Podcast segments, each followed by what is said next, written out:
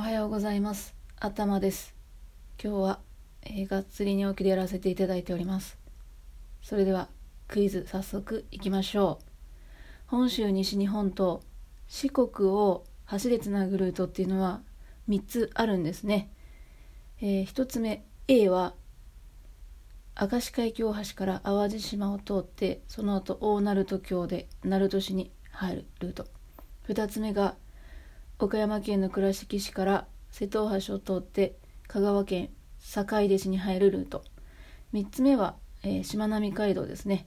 日瀬戸自動車道となるんですけれども広島県尾道市からか、えー、愛媛県の今治市に入るルートです、えー、じゃあ今日の問題は、えー、あれ？ABC って言ったっけな。今の3つのうち一番最後に全線が開通したルートはどこでしょうか？